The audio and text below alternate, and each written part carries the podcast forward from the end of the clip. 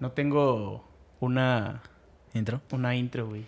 No. Diseñate una. No es difícil. Si le dedicas, no sé qué será, güey. Una media hora a lo que se te venga y lo pules media hora, te queda un intro muy chido, güey. Antes nada más daba como la bienvenida, como de... Jos, bienvenido a Sí. Iridicentes Podcast, gracias por venir, la madre. Pero Iridicentes está medio trabalenguoso, güey. Sí. Pero lo padre también es que lo empiezas así, güey. O sea, que lo empiezas como de ya empezamos y la gente como de ah, ya, ya empezamos a grabar, lo cual también está chido y le da una magia distinta a este podcast, güey. Sí, porque también, o sea, al final es una charla, ¿no? Entre tú y yo. Y siento que cuando das como la cortinilla es como poner este, esta cortina o este filtro de... Nos metemos en el papel de Sí. entrevistador e entrevistado, entonces... Sí, le empiezas de, de putazo, y lo cual está muy chido. Y es refrescante escuchar cosas así, güey. Porque normalmente escuchas todos los intros. Y cuando escuchas este, luego lo empieza la plática y saca de pedo al invitado también de que luego lo empezó la plática. Sí, güey. Pero tú como es que lo estás escuchando, luego luego te metes a la plática, güey, ¿no? Sea, Sí, o sea, como no, que ya de, o sea, de Sí, la nada güey. te agarra y ya estás Sí. en la plática. no estás en que- esta brecha de que se apenas están poniendo en modo, se presentan y la chingada, sino ya luego, luego, pues a lo que va, güey. No, pues además, o sea, siento que la presentación está un poco de más, ¿no? O sea, obviamente si te quieren escuchar y si quieren saber quién eres, pues digo que se queden a escuchar este episodio completo porque vamos a platicar de eso. Y si no, pues que vayan a escuchar el, el arte de ser. Ya. Para que sepan que Los invitamos a escuchar el arte de ser en Spotify, Apple Podcast YouTube. todos. Ahí está. Hay varios vayan. capítulos. Vayan para allá. Yo- yo Después estoy- de terminar de escuchar este podcast. Sí, claro. Mijos, eh, conecto mucho contigo en algo. Yo también me cambié de carrera. No De mames. ingeniería mecatrónica en el ITQ, güey. También saliste. También. ¿Cómo crees? ¿Cuánto Sí. tiempo estuviste ahí, güey? Pues mira, yo entré en el 2010 Ajá. al ITQ y salí, bueno, de mecatrónica me eché de seis semestres, justo como tú, güey. No o sea, mames. seis semestres, mitad de carrera, güey, y yo ya no, yo ya no, pues no me gustaba, güey. O sea, decía, ¿qué hago aquí? Sí. Y me cambié a ingeniería industrial. Tampoco sé por qué. ¿También ahí en el ITQ? Sí, ahí en el ITQ. Ya. Ese, ese es un brinco muy constante, güey. Mucha gente brinca a industrial, Ajá. revalidando, y es una buena estrategia, güey. Pero, pues qué chingón, o sea, más bien qué raro. Que justamente igual. De hecho, yo a la carrera que salí es manufactura, que prácticamente es industrial, güey. Si hubiera sabido, al menos yo creo que me, pu- que me hubiera brincado, lo hubiera hecho, güey. O sea, hubiera seguido el mismo camino que tú, güey. Pero nunca lo consideré, no sé por qué, güey. ¿No? Oye, ¿cómo, ¿cómo fue tu proceso de elegir carrera, o sea, de mecatrónica? Porque, güey, o sea, escoger carrera está cabrón. O sea, Sí, pues al inicio, antes de salir de prepa, te hacen como un filtro de, del área al, al que vas, ¿no? Yo me metí directamente a ingenierías, como que la parte de matemáticas era lo que más me atraía. Y administración lo descarté porque, bueno, las otras dos nunca las consideré, la- la- el área de, de humanidad, de, no, de Sí. ciencias. Ciencias y humanidades, o sea, ciencias y humanidades y... Humanidades es como de administración, ¿no? Bueno, Sí, y- de ciencias de fisioterapia, medicina y eso Ajá. lo descarté, güey, no tengo talento para eso. La de artes tampoco porque no conocía nada respecto al, al medio. Y la de administración, mi papá es contador, güey, y me dijo, no mames, yo ni de pedo quiero que seas contador. Entonces, el área administrativa para mí está descartada también, güey, sin investigar pues todas las carreras que puede haber ahí, ¿no? Claro. Y la única que me, da, que me quedaba era área 1 de matemáticas, para lo cual pues, cre- creía que era bueno. Y mi papá en ese entonces, güey, me dijo, fíjate que el novio de tal persona, este, ya vive en Alemania, va y viene, le va cabrón, estudia mecatrónica y pues es la carrera del futuro. Estaría chingón que le estudiaras. Güey, real, a mí pues, también bueno, me dijeron lo mismo. O sea, ¿Tu papá también te dijo eso? Mi papá es ingeniero, y ingeniero, ingeniero en sistemas y también estudió en el ITQ. Y sabía que el mercado iba para allá, güey. Sí, exacto. Y además, ¿sabes qué? O sea, a mí me pasaba lo mismo de que yo, yo era, yo soy muy bueno en matemáticas y la neta me gustan mucho las matemáticas. Pero siento que mi talento, mi verdadero talento no está ahí. Pero creo que estaba, estaba en una edad en la que pues, no lo sabía identificar, güey, entre lo que eres bueno y lo que eres talentoso, ¿no? Sí. O sea, y entonces te vas por pues la comodidad de decir, ah, pues soy bueno en matemáticas, pues lo lógico es que vaya para ingeniería. Y aparte no investigamos, güey. La neta es que yo no investigué algunas otras más carreras. O nunca investigué para qué podía ser bueno o qué me gustaba hacer incluso. Y poder mezclar esos talentos, güey. Simplemente fue como de, esta es la línea normal de vida. Termina la prepa, métete a la universidad y luego consigue un trabajo, güey. Sí. Pues dije, bueno, pues me hace sentido. O sea, también me lo dicen mis papás todo el tiempo. Yo creo que pues algo tienen de razón, ¿no? Y ya, güey. Entonces, luego, luego escogí mecatrónica. El ITQ también, pues, era la única universidad pública, creo, que en ese momento que tenía la carrera. Sí, bueno, y- la reserva de la UTEC y el, la UPQ que no la conocía en ese momento. y además en, en ese entonces el ITQ, bueno, no sé cuándo entraste tú, Yo entré en el 2013, güey. 2013 todavía, o sea, el, el ITQ tenía como esta fama de que era la mejor escuela para estudiar ingeniería, Sí, digo. muy buena reputación. Creo la que todavía la tiene, güey. Ay, no lo sé, ¿eh? Yo ¿Lo creo dudas? que. Yo tengo un dudo. video que, que- que hicimos un clip de un podcast hablando de que no recomendaría el ITQ y hoy me arrepiento de haber hecho ese clip. Digo, no es un clip así que tú digas viral, pero Ajá. marca mi postura en contra del ITQ, que ahora digo, güey, no sé, o sea, si hubiera llegado preparado, todo lo técnico sería un pinche dios en eso y las habilidades las hubiera intentado aprovechar de alguna, de alguna otra manera, güey. Entonces digo, tengo puntos de vista distintos, pero no sé, güey, yo creo que todavía compite chingón, pero hay otras que compiten muy cabrón más. Sí, todavía, todavía compite bien, pero también creo que era un, un estilo de, de educación muy, muy técnico, ¿no? Sí. O sea, comparado con el TEC de Monterrey, ¿no? Que te... Que, que igual son como los dos mundos distintos, ¿no? Porque uno Sí. te enseña como a ser gerente o bueno, te lo, te lo pone como... Eso es lo que tienes que apostar cuando llegues a la industria. Y el otro es el ITQ, como hacer ingeniero de manufactura y estar en los fierros y, y así, Sí, ¿no? pero las habilidades de, de emprendedor o de líder, si las aprendes por otro lado, pues es un aprendizaje más padre, güey, porque tú Ah, lo claro. descubriste y, y es un aprendizaje indexado más padre, güey. Y te refuerzas con esta parte técnica que muchas veces no tienes por haber buscado la parte de liderazgo en la escuela. Y entonces se vuelve un, un desbalance, o sea, vuelve algo desproporcional, güey. Entonces, siempre hay la oportunidad. El punto es que no sabes exactamente a qué te, a qué te afrontas, tanto en carrera como en la universidad, que es algo que también debes de, pues, de ver antes o de mapear antes de escoger carrera. Y pues no sé, güey. O sea, yo creo que sí es una buena universidad. Creo que no la aproveché como debía haberla aprovechado. Y al final de cuentas, pues se dan ese tipo de cosas que es como una bola de nieve y al final explota, güey. O sea, de que dices, no, pues ya la verga, ya me salgo. Sí, o sea, no sé cómo fue para ti el salirte también. Pues más o menos igual, ¿eh? O sea, yo me metí como con una idea de lo que era mecatrónica y conforme fueron pasando los semestres, la neta es que no veía ni por dónde, güey. O sea, decía, no, no me veía ejerciendo ese tipo de cosas. O sea, Sí. Entonces dije, a ver, ¿y qué sí, me veo, qué sí me veo ejerciendo? La neta, mi decisión fue bastante rápida. O sea, tampoco me metí a buscar mucho. La neta fue porque ingeniería industrial era lo más fácil del ITQ, ¿no? Después Sí. de eh, Gestión. gestión empresarial, ajá. Sí.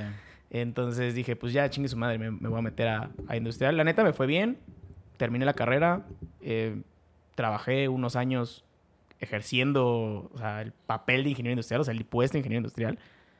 Pero pues llega un punto de mi vida en que ya es un- una crisis, güey, una crisis existencial de decir, puta madre, o sea, no, no, no me veo haciendo esto toda mi vida, ¿no? O sea, y de hecho por esto nace también el podcast, ¿no? O sea, como decir, no me veo haciendo esto, ¿qué sí me veo haciendo? Ya. creo que para mí, o bueno, no sé cuál es tu postura de eso, o sea, pero ya fue bastante tarde, güey. Yo tengo 30 años, esto lo empecé en- a los 28 años, ¿no? Cuando empiezas en, en la carrera a los 18, o sea, tal vez ya iba 10 años tarde, pero no sé tú qué piensas. No creo que hay tiempo tarde. Un primo una vez me dijo que todas estas experiencias, o sea, son cosas que te llenan en tu, en tu vida. Simplemente creo que sí hay que aprender a categorizar cuándo puedes empezar. O sea, más bien cuándo termina y cuándo empieza, para que cuando termine, lo nuevo que empiece le eches todo el full. Ahorita, justamente ahorita pasé por una estación de radio que está aquí arribita, por la UCO, Ajá. y vi toda la infraestructura. Y dije, no, es cuando yo era niño y de cierta manera escuchaba la radio. Decía, güey, para poder tener un programa de radio o estar en la radio, primero tienes que tener toda esta infraestructura, que es un edificio Sí. impresionante, padrísimo. Y segundo, de los espacios que hay, solo se lo dan a un güey, o sea, va a ser imposible.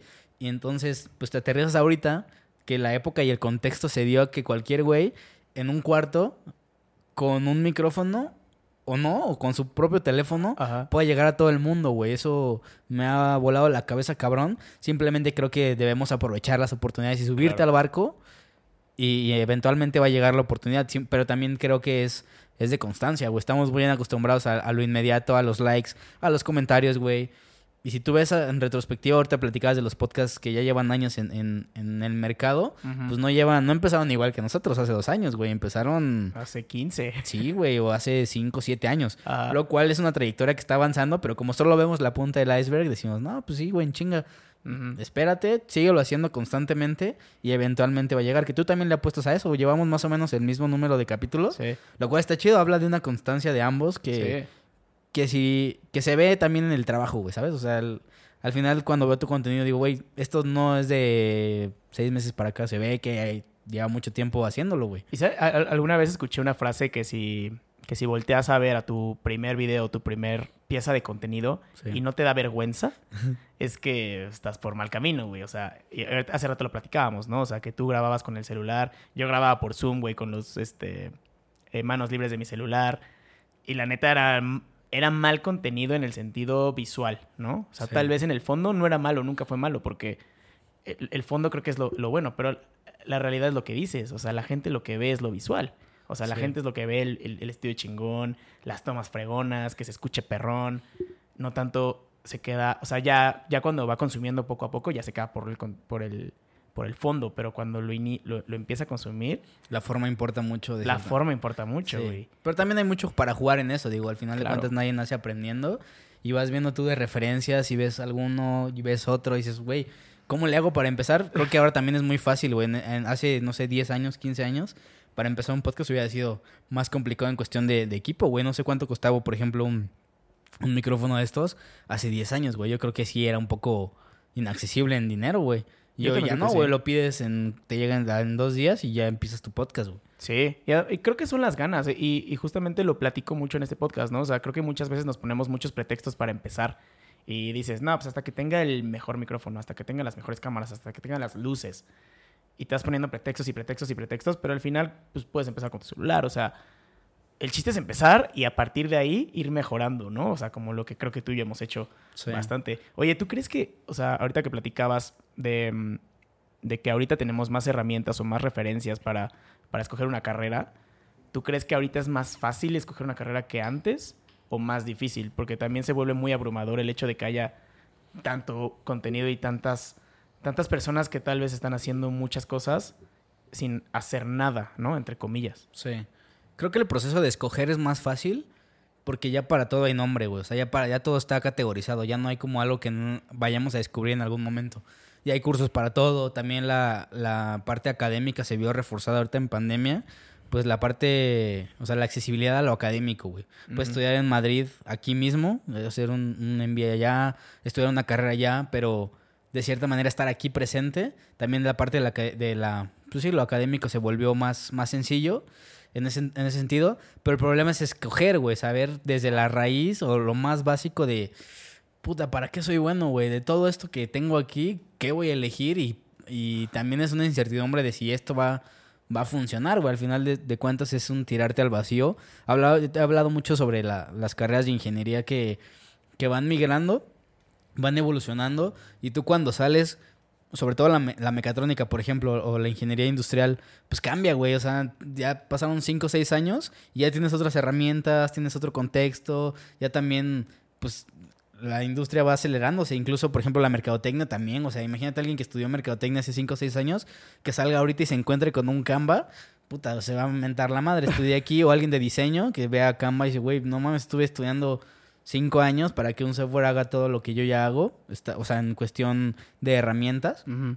Entonces va cambiando constantemente. De cierta manera sí es más difícil eh, elegir porque tienes más opciones, pero también ya todo está categorizado y, y lo puedes pues complementar fácil, güey, ¿sabes? O sea, no creo que una carrera sea como tan indispensable si vas armando pequeños bloquecitos académicos que te refuercen el conocimiento. Creo que con eso puede ser suficiente para, para armar una carrera, partiendo de que ya sabes para qué eres bueno, para qué tienes talento y qué tiene futuro pues comercialmente, ¿no? Pero es lo que te decía, ¿no? O sea, creo que es bastante complicado saber para qué eres bueno. También siento que existe este síndrome del impostor que nunca, o sea, nunca, y, creo que es mucho en la, en la cultura latinoamericana, ¿no? Que no nos la creemos. Que mm, nuestros papás nos dicen, ay, sí, pero mejor vete por lo, lo más humilde o empieza, empieza desde abajo o así, ¿no? Entonces siento que crecemos no creyendo que somos buenos en algo, ¿no? O, o- o- o- ay, no sé, o sea, sí. me cuesta trabajo pensar que, que, que, que admitir que somos buenos. Pues en, en ciertos momentos históricos de alguien sí. Por ejemplo, yo ha, ha habido momentos que, güey, pues ¿para qué soy bueno, güey? O sea, en- no entiendo a, a estas alturas para qué puedo ser bueno, ¿no? Pero pues desde antes es más fácil detectarlo, ¿sabes? O sea, cuando te gustaba jugar fútbol es un talento, güey, ¿sabes? El- te gusta hacer eso, te gusta estar en ese medio y conozco gente que tomó su carrera porque le gusta el fútbol. Los fisioterapeutas, güey. De, de mi generación, la mayoría tomaban esa carrera porque el- no pudieron llegar a ser futbolistas o porque su carrera deportivamente no iba como a buen puerto. Y ahorita tengo un amigo en esa situación y está él está certificado para ser entrenador ante la federación, entrena con equipos bien perros, otra amiga también que es la fisio de gallos. Dices, Ujú. güey, o sea, ellos querían estar en ese medio y lo están, güey, ¿sabes? Simplemente sabían lo que les gustaba que era el fútbol y, y buscas la manera de estar en el medio, a lo mejor no jugando fútbol. Entiendes tus limitaciones también, pero estás ahí, güey, ¿sabes? Con ganas y esfuerzo creo que se puede. Pero sí, o sea, aparte hay que partir de que no, pues no sabemos qué, qué nos gusta, güey, ¿sabes? Y, creo que entre más creces es más difícil saberlo si no lo estructuraste bien antes, güey. Sí, o sea, creo que también es mucho de, de estarle como picando en, en, varias cosas hasta como que darle al, al clavo. Este, este podcast empezó como... A mí me encanta la música pero nunca fui bueno para la música. O sea, digo, me gusta mucho cantar, pero la neta es que no, no tengo ni el talento, ni la pasión como para, ni la pasión ni la paciencia para, para ser un cantante, ¿no? O un artista. Y creo que cuando nosotros pensamos en música, por ejemplo, pensamos en el artista, en el cantante que ya está arriba del escenario, pero justo como dices, ¿no? O sea, hay un chingo de cosas que se relacionan con eso o sea, están los managers, están los productores, están la gente de staff. O sea, hay muchas cosas que se pueden relacionar con eso que no necesariamente tiene que ser como la cara de o lo que te enseña eh, las redes sociales o el internet, ¿no? Y hay, y hay a veces puestos más interesantes que eso. O sea, un artista está expuesto a, no sé, 10 mil personas en un concierto y luego llega a su casa y cena solo y es ese abismo de, o sea, son problemas pues de artista, ¿no? Que si tú estás en el backstage o estás en otro puesto, aún así viajando con ese güey, pues la emoción son distintas, ¿sabes? Y a lo mejor lo puedes complementar con el, pues no estar ahí, lo complementas con otra parte, otros vacíos que no te, que no vives, güey. Entonces, siempre hay soluciones para encontrar en qué eres bueno. Digo, los tests vocacionales y toda esta, esta parte de, de psicología, pues es caer a, la, a, la, ciencia que te puede ayudar a, resolver esas incógnitas que de cierta manera, pues crees que no sabes. Y otro camino, pues también es ir picando a ver dónde, dónde pega algo, que es un poco más tardado, creo, pero siempre hay estos atajos. ¿Tú, como, tú, tú cuando escogiste carrera a la de mecatrónica, hiciste algún test vocacional? Sí, hicimos varios. Llevábamos una, una materia específica en la, en la prepa. Pero, pues, güey, al final de cuentas es un grupo de 30 personas y la maestra da clase a cuatro grupos más de 30 personas más en una escuela. Quién sabe si daba clases en otra, en otra escuela igual de, de orientación.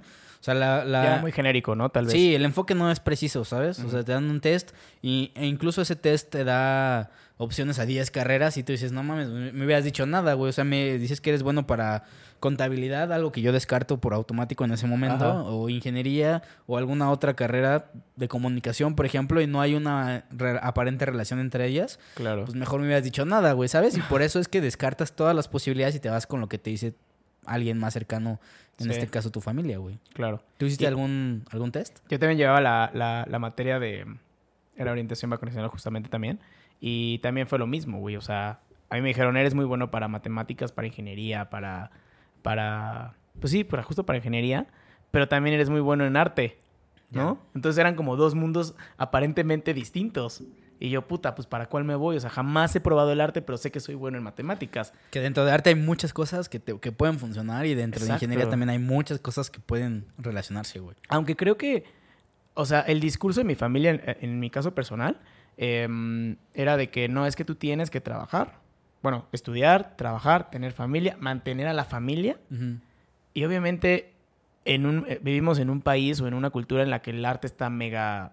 O sea, es... O sea, te dicen que no puedes vivir del arte, ¿no? Sí. Entonces, pues, ¿cuál era el camino lógico, no? Pues voy a estudiar una ingeniería que me vaya a dar un buen trabajo, que me vaya a dar un buen dinero para mantener una familia. Sí, que eso en teoría, hace esta semana platicaba con mi padrino, saludos para mi padrino si está viendo esto, y mi madrina. Él es ingeniero naval y salió de Veracruz y ahorita es el Project Management de, de Nestlé, güey. Él ha estado en Brasil, ha estado en República Dominicana, ha estado en Suiza, o sea, ha trabajado en, muchos, en muchas partes del mundo en Nestlé.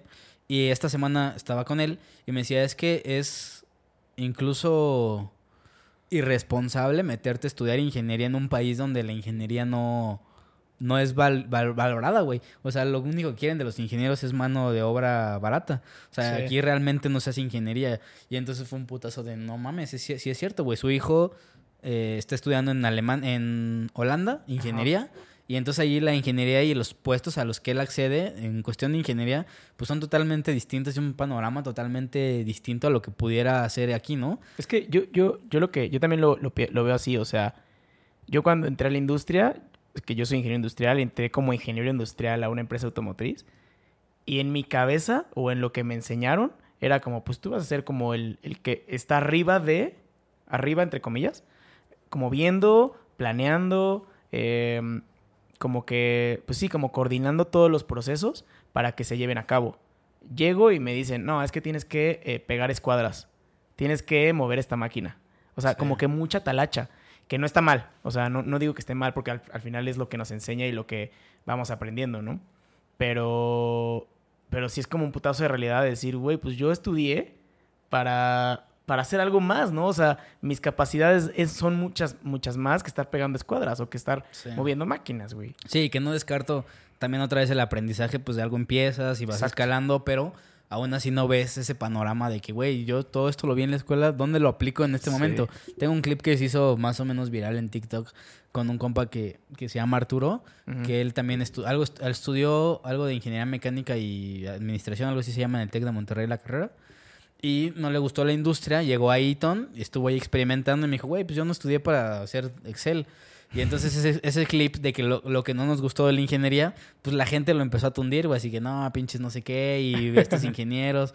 Y otro güey que fue el único comentario como que sí me marcó, dice, es que estos son los temas que tenemos que hablar, güey. O sea, el país pues no está para esto y, y es una realidad, güey, que preparan a la gente para mano de obra barata y no está chido. No, no está nada chido y justamente es que está, está muy cabrón y creo que, o sea, también México es un país que es de mano de obra barata. O sea, creo que como que para cambiar eso necesitamos cambiar toda la estructura del país y pues está, está muy cabrón, ¿no? Sí, y la realidad es que también, o sea, carreras de, eh, artísticas, pues cierto, o sea, es verdad que son complicadas, pero estás haciendo lo que te gusta, güey, ¿sabes? O sea, no te va a importar si ganas bien o si ganas mal. Mientras tú te levantes a hacer todos los días lo que te gusta y te apasiona, créeme que eso vale mucho más que estar persiguiendo un sueldo todos los días cada quincena. Y creo que afortunadamente ya estamos más con esa mentalidad que antes, ¿no? O sea, te digo, o sea, mi, mi, familia viene como de esa mentalidad de estudia, trabaja, mantén una familia, ¿no? Sí. Y ahorita ya es mucho de estudia lo que te encanta, trabaja en lo que te gusta y sé feliz y el dinero vale madre, ¿no?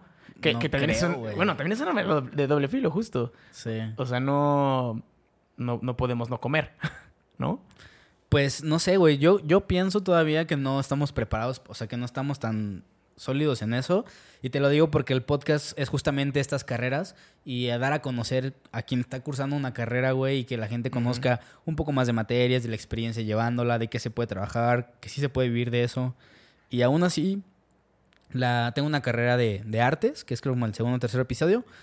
Y las más es de las menos escuchadas, güey. Es de los episodios más chidos. Porque cómo platica, cómo llegar ahí, que sí puedes vivir de eso, güey. Y está muy padre la experiencia, pero la gente luego, luego descarta esas carreras por justamente esta idea que trae, güey. Y las carreras más escuchadas o los podcasts más escuchados, pues de carreras de ingeniería, cosas como más, pues no sé, mainstream, por así decirlo. Que ves y, ah, sí, esto es un interesante. Y es lo primero que ves, güey, de todo el catálogo de profesiones, descartas las pues las que según yo, según tú no, no te dan para comer y agarras las que sí, güey.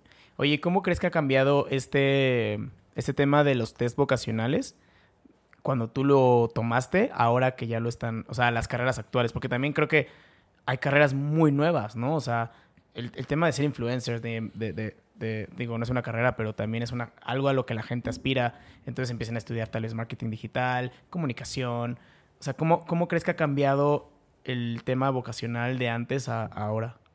Pues creo que el tema vocacional es prácticamente el mismo, o sea, el enfoque que te dan. Simplemente ahora tienes más herramientas y tienes una carrera desde antes, güey. Hay un niño aquí en Querétaro que se llama Dicky Duki. Saludos para él si estás viendo esto. Güey, YouTube tiene como 5 millones de seguidores, güey. Órale. Y él, pues creo que incluso mantiene a sus papás, güey. O sea, de que ya se cambiaron de casa varias veces.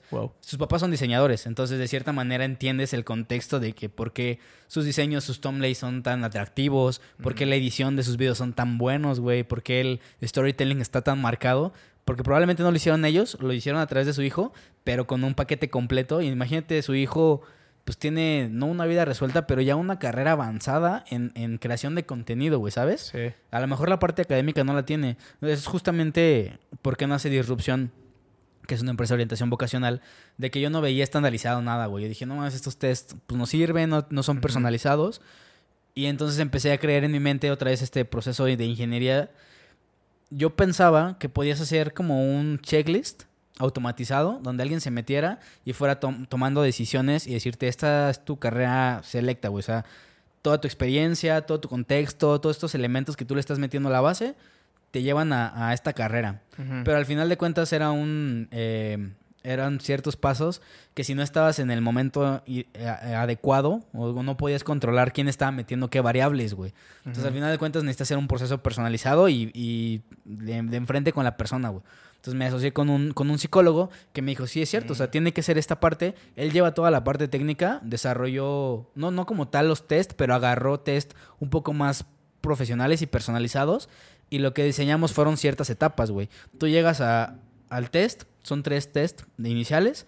Después tienes una entrevista con, con el psicólogo para validar que realmente la información que estás dando es la, es la verídica. Se hace entrevista con los papás porque también ellos te pueden dar mucha información de para qué eres bueno, qué influencia tienen de lo que tú estás poniendo en el test. Y después se hace una mentoría, güey. Supón tú que se seleccionan tres carreras nada más. Estamos limitados a de una a tres carreras. Ajá. Derecho, ingeniería industrial y no sé, güey, alguna otra, algo de artes que se, que se le parezca. Y buscamos qué áreas hay en común en esas, güey. Mm, Y te damos solo una opción de que, oye, bueno, por ejemplo, ¿qué relación hay derecho con ingeniería industrial?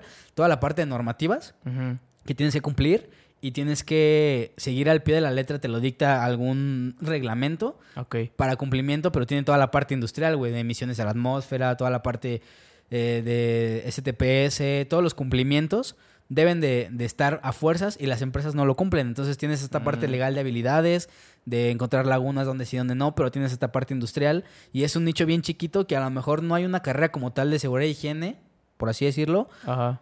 pero con cursos puedes irlo mezclando y con habilidades y al final de cuentas tu carrera no va a haber mucha gente en ese ámbito tan especializado como tú y el mercado para ti es enorme, güey. Justamente estaba, estaba platicando con e- de eso con un compañero del trabajo.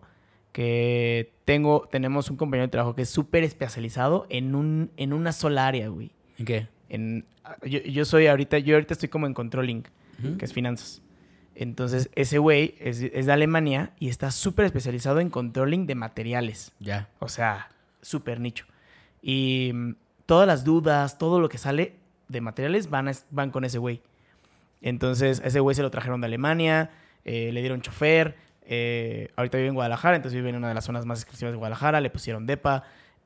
Entonces es como esa parte como de especializarte y, y digo, ahorita estoy hablando como esta parte de finanzas, pero creo que cualquier proyecto que hagas o cualquier carrera que escojas es como en, no sé si existe esta palabra, pero en nicharla, ¿no? Sí. Como que agarrar el nicho e irte por eso, porque hablarle a todos es hablarle a nadie. Exacto. ¿No? Sí, y es justamente lo que, lo que hacemos, güey. Hacer un nicho chiquito en donde el mercado sea muy amplio porque vas a ser de los pocos especializados en eso. Y otra vez, probablemente no vas a cursar cuatro años académicos, vas a cursar tres años con puros diplomados, pero enfocados totalmente a tu área y, güey, no mames, te ahorraste ese tiempo.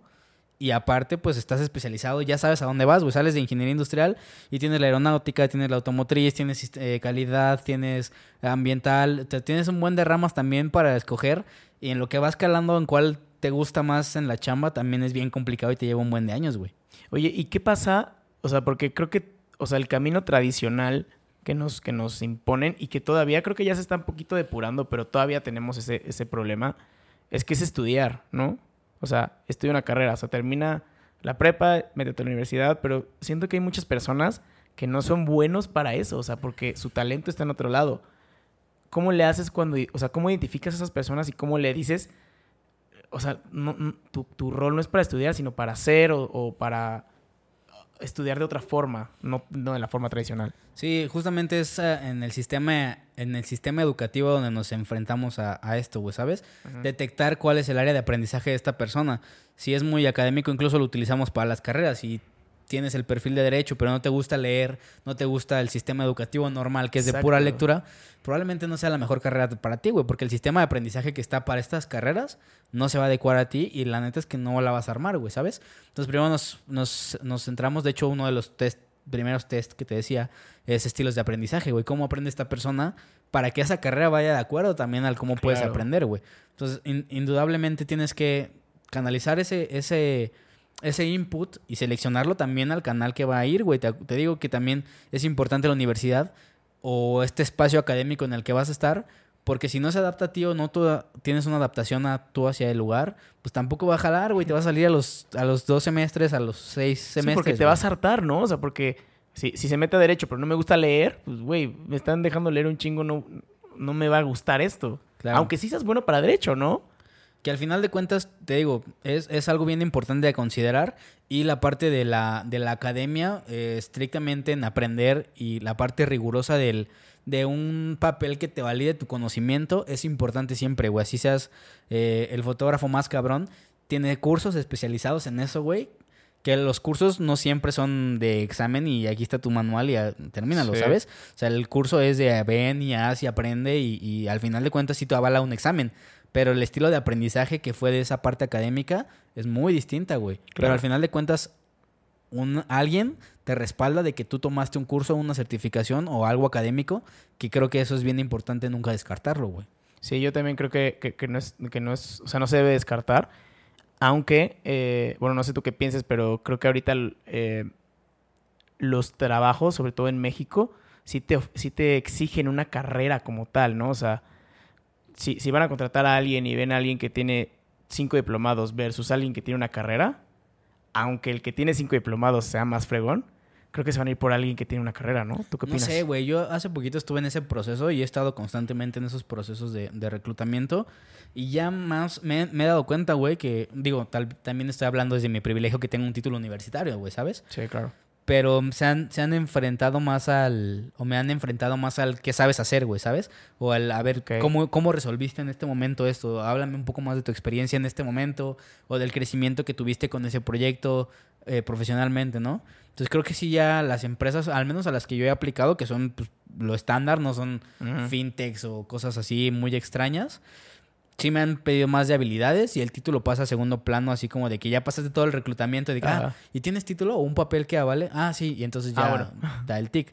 Pero pues probablemente un buen candidato que sepa hacer las cosas pueda pasar también sin un título, güey. ¿Alguna, alguna vez, a mí, a mí- te digo que a mí me encanta la música y, y ahorita con- con- cuando empecé con el podcast, como que mi mente empezó a pensar como en Spotify, ¿no? Y dije, ¿y si, y si, y si aplico para Spotify? Sí. Y dije, pues a ver, y ya empecé a meter como a las, a las carreras y aparte se ven increíbles, ¿no? Sí. Y en todas las, descri- las descripciones de puesto de las carreras, bueno, de los puestos que estaban ofreciendo en Spotify, en ningún momento te piden una carrera. O sea, solo te piden que seas de tal forma, que tengas experiencia haciendo tal, pero nunca te piden una, Sí. una carrera Yo universitaria. también lo vi con, con Spotify, vi las vacantes hace poquito, como unos seis meses. También en Amazon encontré algunas que no te piden el título. Hay una empresa que a mí me gusta mucho, que se llama Diallo, es empresa de, de destilados a nivel internacional. Tampoco te pide una carrera especializada en, en algo. Entonces, güey, creo que ya no, ya creo que ya estamos migrando hacia otro lado, pero sí es importante que lo que sepas hacer esté respaldado académicamente de alguna manera, porque te también te da otro panorama, o sea, al menos sabes cómo se llama esa cosa que estás haciendo. Claro. Ahorita decíamos de las cámaras, güey. O sea, a lo mejor sabemos las funciones y, y de cierta manera, pues ponerla derechita y no sabemos que se llama encuadre y que si hay ciertas Sí. reglas para el encuadre, que cuando te, te pones en contacto tu experiencia con lo académico, explota la tacha, güey, y dices, no mames, no sabía que podía hacer todo eso, güey. Sí, justamente estaba platicando con Mitch, que tú también ya platicas con él, ¿no? Sí. Y él me decía, o sea, cuando yo llegué como a este tema de redes, pues él- ellos me decían, no, pues haz este, las estadísticas y no sé qué. Yo no sabía que se llamaba así, pero yo ya lo había hecho antes, ¿no? Sí. Entonces creo que cuando juntas estas dos partes, este... Se, se- o sea, se, se potencializa muchísimo y como dices, te explota la tacha y es cuando empiezas como a aprovechar todo este conocimiento y ya empiezas a venderlo mejor también, ¿no? Sí, por te digo, y aparte te da un sentido también de formalidad, güey, de profesionalismo en hacer las cosas, güey. Al final de cuentas, siempre, la, creo que la gente que está des- destacando de alguna manera, aunque no tenga este respaldo académico, es muy profesional en lo que hace, pero esta parte académica pues también te da disciplina, güey, el ponerte a estudiar para un examen, el ponerte a leer, o sea, son ciertos detallitos que al final de tu carrera sí tienen un peso bien cañón, la parte académica, no como tal la escuela o la universidad, sino este proceso académico de adquirir conocimiento, güey. Y también, ¿sabes qué? Creo que tampoco, o sea, creo que no, no se debe de enfocar más como hacia lo que yo puedo ofrecerle a alguien, sino como que, ¿qué me está aportando a mí como persona, no? O sea, no estudiar por ganar más dinero o por aplicar y, y- y tener esta vacante para esta empresa, a menos que esa, eso te lleve a un fin que tú ya estableciste, ¿no? Sí. O sea, que no nada más estudiar por estudiar o hacer por hacer, ¿no? Sí, pues es que es bien complicado. Y aparte, está bien complicado. ahorita, ahorita pensando y analizando más la situación, también de- va a depender de cada persona, güey. O sea, o sea, obviamente, escuchaba el otro día que hay más gente que tiene ahorita internet que tele antes, güey, ¿sabes? O sea, lo cual también dice que puedes tener información, ¿sabes? A veces la situación en tu familia no puede ser tan tan acomodada, por así decirlo. Pero al final de cuentas, güey, incluso si estás escuchando este podcast, tienes internet, güey, y, puedes tener acceso a información. Entonces, de, a estas personas que están escuchando o viendo este podcast, pues, güey, no te duermas en los laureles, agarra información y empieza a construir una carrera, güey. Sí, yo también creo que sí. O sea, creo que si algo te interesa, ya, ya la neta hay un chingo de cosas en lo que puedas como indagar y ver si realmente te gusta o, o no, ¿no? Y si no, pues a lo siguiente. O sea, hay muchas cosas. ¿Qué, papel crees que juegan la gente de alrededor nuestro? O sea, lo que te decía, ¿no? O sea, mis papás me decían, pues en mi camino fue así y pues tú tienes que hacerlo así. Pero ahorita como el, que me comentabas, ¿no? De, tu, de, este creador Dicky Duque, que tiene 5 millones de seguidores y sus papás son diseñadores y de alguna forma también tiene como esta escuela que, lo potencializó, pero ¿qué, papel crees que, que, tengan o que te... Bueno, ¿qué papel crees que tengan y si se, ya, ya, lo ves como más em, que está cambiando en, ese sentido. Pues también depende mucho, güey. Yo creo que la gente que está a tu alrededor siempre busca lo mejor para ti, indudablemente, güey. En este caso yo siempre he dicho que mi papá me, me eligió mi carrera o me ayudó a elegirla, güey. Pero pues no vio más cosas que influían, ¿no? A lo mejor él se, se proyectó en, en alguna vez ser ingeniero, güey, y no lo pudo hacer. Digo, no sé si sea el caso. Pero los papás, en este caso, que son las personas más cercanas, pues intentan aplanarte las curvas de aprendizaje que ellos vivieron, güey. Sí. Siento que no tienen el tacto de hacerlo, güey. O sea, no te cuentan la parte fea de que, oye, güey, no mames, yo sin carrera batallé así, así, así, güey. O yo sin escuela batallé así, así. Y es otra vez como la parte esta de los mentores, que no te cuentan la parte fea, güey, sino te cuentan la parte idealista y tú entonces dices, no mames, ese es el camino. Pero pues no ves todo lo que pasó y que no empata con el contexto. Claro. Entonces, creo que la hay muchas maneras de, abordar. Creo que es muy importante escuchar a quién está alrededor, pero también entender el contexto de quién te lo está diciendo, güey. O sea, si un tío te dice, un tío que nunca ves y te dice, no mames, hijo, estudia una carrera, ponte a chingarle, pues también toma de, de quién viene, ¿no? Pero si en este caso son personas muy importantes a ti, entiende el contexto y por qué te está diciendo eso y en qué se puede aplicar para ti, güey. ¿Sabes? Y que esas personas que también dan un consejo o te dicen por dónde irte, pues que sean conscientes de todo lo que vivieron y que a quien tú le estás transmitiendo el mensaje, que sepa quién eres, güey, para que pueda distinguir en, la opinión que le estás dando. Y además, creo que también, o sea, es justo como que, y creo que entra mucho esta parte como de conocerse, porque si tú nada más escuchas, escuchas y ya y vives en, en piloto automático, pues eventualmente te va a llegar este punto en el que te vaya una crisis existencial de decir, puta, estoy viviendo la vida de alguien más o solo estoy haciendo lo que me piden, ¿no? Entonces es justo como que agarrar lo que, lo que te sirve y lo que no, pero es, lleva un proceso para, de, conocimiento.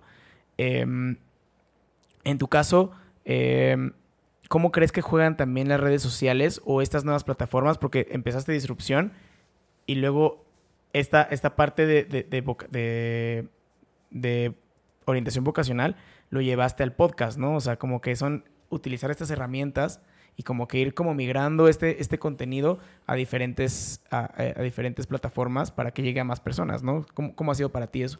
Pues al principio el, el, podcast fue justo eso. Yo sabía que había gente que no tenía acceso a un curso vocacional o que incluso ni siquiera quería o tenía fe en un curso vocacional. Y entonces la idea fue, vamos a hacer una plataforma, obviamente montándote al podcast, en donde ves a todos que empiezan a hacer podcast y que es tan fácil hacerlo, güey, en, entre comillas, o empezarlo al menos con tu teléfono grabando, que todo, güey, si te estás escuchando esto, tienes un teléfono, puedes empezar un podcast. Y, y eso, güey, dije, no mames, yo también me quiero subir a eso, creo que es algo que puedo aprovechar, es algo que probablemente me guste, quiero calarle. Y empecé también de, a pensar de que, güey, pues a quién voy a invitar, güey. O sea, ves los podcasts grandes y son gente que entre ellos se conocen o que ya tienen una carrera. Y entonces pensé, las únicas, tengo una base de datos de gente que, que conozco que en algún momento son, fueron mentores de, del proceso de disrupción y lo tengo así en un Excel todo apuntado. Y dije, güey, estas personas me pueden servir de algo, güey. O sea, son carreras, se, repiten un chingo de carreras. Pues puedo entrevistarlos en cómo se la vivieron en esa carrera. Puedo repetir carreras incluso, porque son historias totalmente distintas. Y al final de cuentas es una fuente inagotable de, de, invitados. Y entonces, pues fue lo que, lo que tenía, hice lo que pude, empecé a invitar gente y el podcast antes se llamaba eh, ¿Y ahora qué estudio, güey? Porque iba totalmente enfocado a carreras universitarias o académicas que ya existían. Hasta que invité a un amigo que es peleador profesional Y él empezó a ser peleador porque era gordito, güey, y no encontraba un deporte que le encantara. Y ahora es peleador que está a punto de llegar a UFC, güey. Wow. Y dices, no mames, esta historia es digna de contar. También hay gente que puede escuchar esto y que le pueda cambiar la vida profesionalmente, güey. Sí. Entonces decidí cambiarle el nombre del podcast a, a- a El Arte de Ser para el arte de ser peleador, el arte de ser ingeniero industrial, el arte de ser abogado, lo cual empata más con cualquier nombre y ya también puedes agarrar una lista de varias carreras o de la misma carrera y es el arte de ser eso, también lo romantiza un poco esa profesión, güey. Entonces así fue como lo pude integrar, que al final de cuentas es contenido pues de cierta manera educativo, pero pues ya, ya en la conversación te llevas a otro, pues a otro, a otro mundo. Pero todas las preguntas están enfocadas a la carrera, güey. Específicamente a la carrera, cómo le hiciste, este, qué consejos te han dado, cuáles son las primeras oportunidades para profesionalizarte, eh, qué perfil tiene la carrera, ¿sabes? O sea, enfocado totalmente a eso y tengo un guion que creo que de preguntas, de los cuales procuro no salirme para que el contenido sea totalmente eso, güey. Oye, y mm, a mí, a mí se me hace muy, muy interesante esta parte porque creo que lo que realmente conecta son las historias, ¿no? O sea, si tú hicieras un podcast en donde solamente le preguntaras sobre la carrera, pues igual y sí funcionaría de cierta forma, pero no sería muy diferente a lo que ya existe, ¿no? O sea, al- al- a los test vocacionales que ya existen. Pero cuando le metes este ingrediente extra de la historia de la persona y empiezas a decir, no más, o sea, esa persona, igual pu- como, como dices, ¿no? O sea, es una, una carrera, pero diferentes tipos de personas, entonces tal vez tú conectas con, con un contexto parecido al tuyo y dices, ah, o sea, si él pudo y era parecido a mí, pues yo también voy a poder, ¿no? Y si ya me estaba llamando la atención esto, pues ahora me llama más la atención. Entonces es muy valioso encontrar este tipo de contenido con ese ingrediente extra. Sí, ¿no? pues es eso, güey. O sea, al final de cuentas veía que alguien más invitaba entre influencers y hacían un podcast. ¿De qué manera yo podía conectar con la gente? Pues contando historias, güey. Sabemos Sí. que el storytelling es una herramienta muy importante. Entonces, persona que tenga una buena historia que contar va a ser un contenido muy valioso, güey, ¿sabes? Y al, Sí. y al mismo tiempo busco que haya instancias replicables. O sea, que la gente diga, ah, no mames, yo también pasé por este momento, yo también me cambié de carrera por acá, yo también soy creativo así. Y entonces genera estas instancias. Son de los elementos que siempre busco tener con las preguntas y que el podcast tenga el storytelling, eh, la carrera obviamente, o una carrera o, un, o cierto, pues clasificación, que a veces es complicado meterle una clasificación a una persona, güey, pero para fines prácticos funciona al podcast. Y el, eh, las instancias replicables, o sea, sacar este contenido que alguien más se puede identificar, güey. Sí, que pueda repli- replicar en, en- en su contexto y en, y en su, en su forma en la que está viviendo la, su proceso, ¿no? Es correcto. ¿Cómo le, o sea, ahorita me estabas comentando que tienes un, un guion, ¿no? Que tratas de no salirte. Y, y- y veo en ti que eres una persona súper estructurada y, y como que trata de como de seguir esa línea. Pero sabes tú que el podcast y estas conversaciones siempre se salen de la línea, ¿no? Y, Sí. y, y creo que es lo rico de, de esto, ¿no? O sea, muchas veces te sales de la conversación y empiezas a tener conversaciones mucho más fluidas y, eso, ¿no? O sea, a mí, a mí me pasaba al principio que yo tenía mi, mi- lista de preguntas y trataba de no, de no salirme. Ahorita yo nada más ya pongo como un objetivo, un, obviamente tengo como un esqueleto de mi, de mi conversación, pero como que trato de fluir. Para ti, ¿cómo ha sido esto de, fluir con la conversación, pero también como, oh, como que tratarla de llevar para donde te interesa llevarla? Pues ha sido muy difícil, güey. Al final yo siempre valoro el esfuerzo de, de los podcasters que no tienen un guion aparente. Obviamente investigas al invitado o medio sabes algo, tienes un esqueleto de lo que quieres hacer. Yo no podría, güey. O sea, yo soy muy disperso, yo necesito tener a fuerzas y tengo una pantalla donde estoy viendo las preguntas siempre, güey. Ok. Pero, pues al final de cuentas también soy alguien muy sociable. Procuro conocer al menos a la persona que estoy invitando para tener algún tema de, de conversación al menos y exprimir Sí. a, a lo más que pueda. Lo que sí he aprendido y me ha funcionado mucho es ir conectando esos puntos, güey. Por ejemplo, alguien empieza a hablar de la universidad, empieza a hablar de una carrera, de los papás. Y ya después, pues, hablando de los papás, hay una pregunta que va enfocada al ¿y qué te dijeron cuando decidiste esto? Entonces, vas conectando las ideas. El, el set de preguntas son como 10. Yo creo que normalmente cada podcast, y se ha ido eh, eh, decreciendo este número de preguntas que hago, yo creo que ahorita ya estando, eh, he de estar preguntando unas 5 preguntas. Ok. De que antes sí me echaba las 10 y hasta tenía unas 5 más de reserva por si acaso. Ahorita ya no tanto, porque la conversación y el mismo hilar los puntos de lo que quieres, de lo que quiero saber, ya es más fácil, güey. Sin embargo, no tengo esta habilidad yo de sacar tema de algo que no tenga preparado, por ejemplo, güey. Lo cual eh, hay muchos podcasters Sí. que sí tienen la habilidad, güey, y se los admiro bien cabrón, para no tener el set de preguntas o, o- o, pues esto estructurado, güey. Pero yo creo que sí todos lo tenemos. O sea, incluso, o sea, por ejemplo, los reality shows tienen un guion. O sea, aunque pareciera que no. yo creo que todos tenemos como este guion porque, híjole, es súper complicado llegar en cero.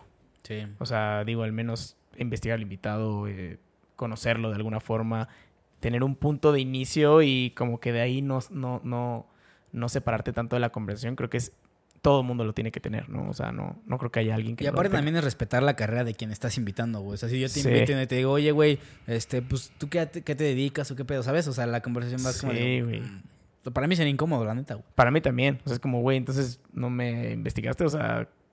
¿no? Y al revés, digo, también porque haces podcast, pero la gente que investigas y le preguntas cosas, pues, güey, tú utilizas mis podcasts para tus invitados y yo utilizo algunos tuyos, o sea, porque hacemos ese trabajo de investigar a los, a los, a los invitados, güey.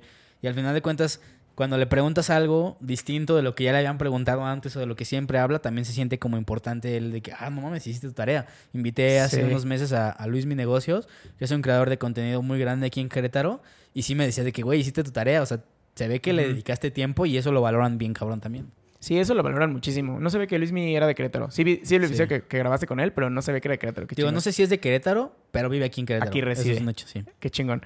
Sí, porque, o sea, es esta, esta parte como de empatía también de lograr con el invitado. Y, y creo que es, es, en todo, güey. O sea, como que incluso cuando vas a pedir trabajo o estás en una entrevista, a mí, a mí lo que me funciona mucho y, y me ha funcionado bastante bien es de alguna forma, o sea, tienes un primer contacto con la persona de RH y te, te, das un nombre y yo siempre la busco en LinkedIn, ¿no? A ver cómo es, o sea, porque normalmente es como por, o por teléfono o por WhatsApp y tal, a veces no tiene ni, su foto, entonces como quiero saber cómo es, qué, estilo tiene, si tiene publicaciones en LinkedIn, incluso a veces, lo admito, me, me los he buscado en Facebook, ¿no? Para ver qué, qué, o sea, porque a mí me gusta tener como esta referencia de imagen, ¿no? Y más ahorita que todo es virtual, güey. O sea, en mis últimos tres trabajos jamás me han hecho una entrevista eh, presencial. No mames. Todas han sido por, por Teams, o sea, virtuales. Ya. Entonces, como que todo eso va migrando hacia allá, pero no debes de dejar de lado de ver esta parte personal y hacérselo saber. Sí, digo, al final de cuentas, sí tienes que lograr esa empatía con esa persona. Y creo que en el podcast, ya después de un ratito que empiezas a, platicar, también te pierdes en la mirada del, invitado y conectan de cierta manera y se gesta esta conversación. Pero pues, güey, tienes que respetar a la persona, güey. Al final de cuentas estás invitando a un lugar y tienes que sacar de información de donde puedas también, güey. Sí, o sea, información que le puedas sacar a él, que le vaya a servir a tu audiencia y que, o sea, que al final vuelva, enriquezca muchísimo esta conversación y que no sea nada más una conversación por tener una conversación. Y también funciona como terapia, güey. O sea, muchas veces de que, ay, güey, no me había dado cuenta que había elegido esa carrera por esto, ¿sabes? O estamos tan acostumbrados a mucha gente que trabaja en home office que su, su única interacción en la semana es el podcast, güey. O en mi caso, güey, estuve mucho tiempo en home office y yo era, yo siempre acostumbrado a salir todas las semanas, güey, a hacer networking, a platicar con amigos o lo que tú quieras.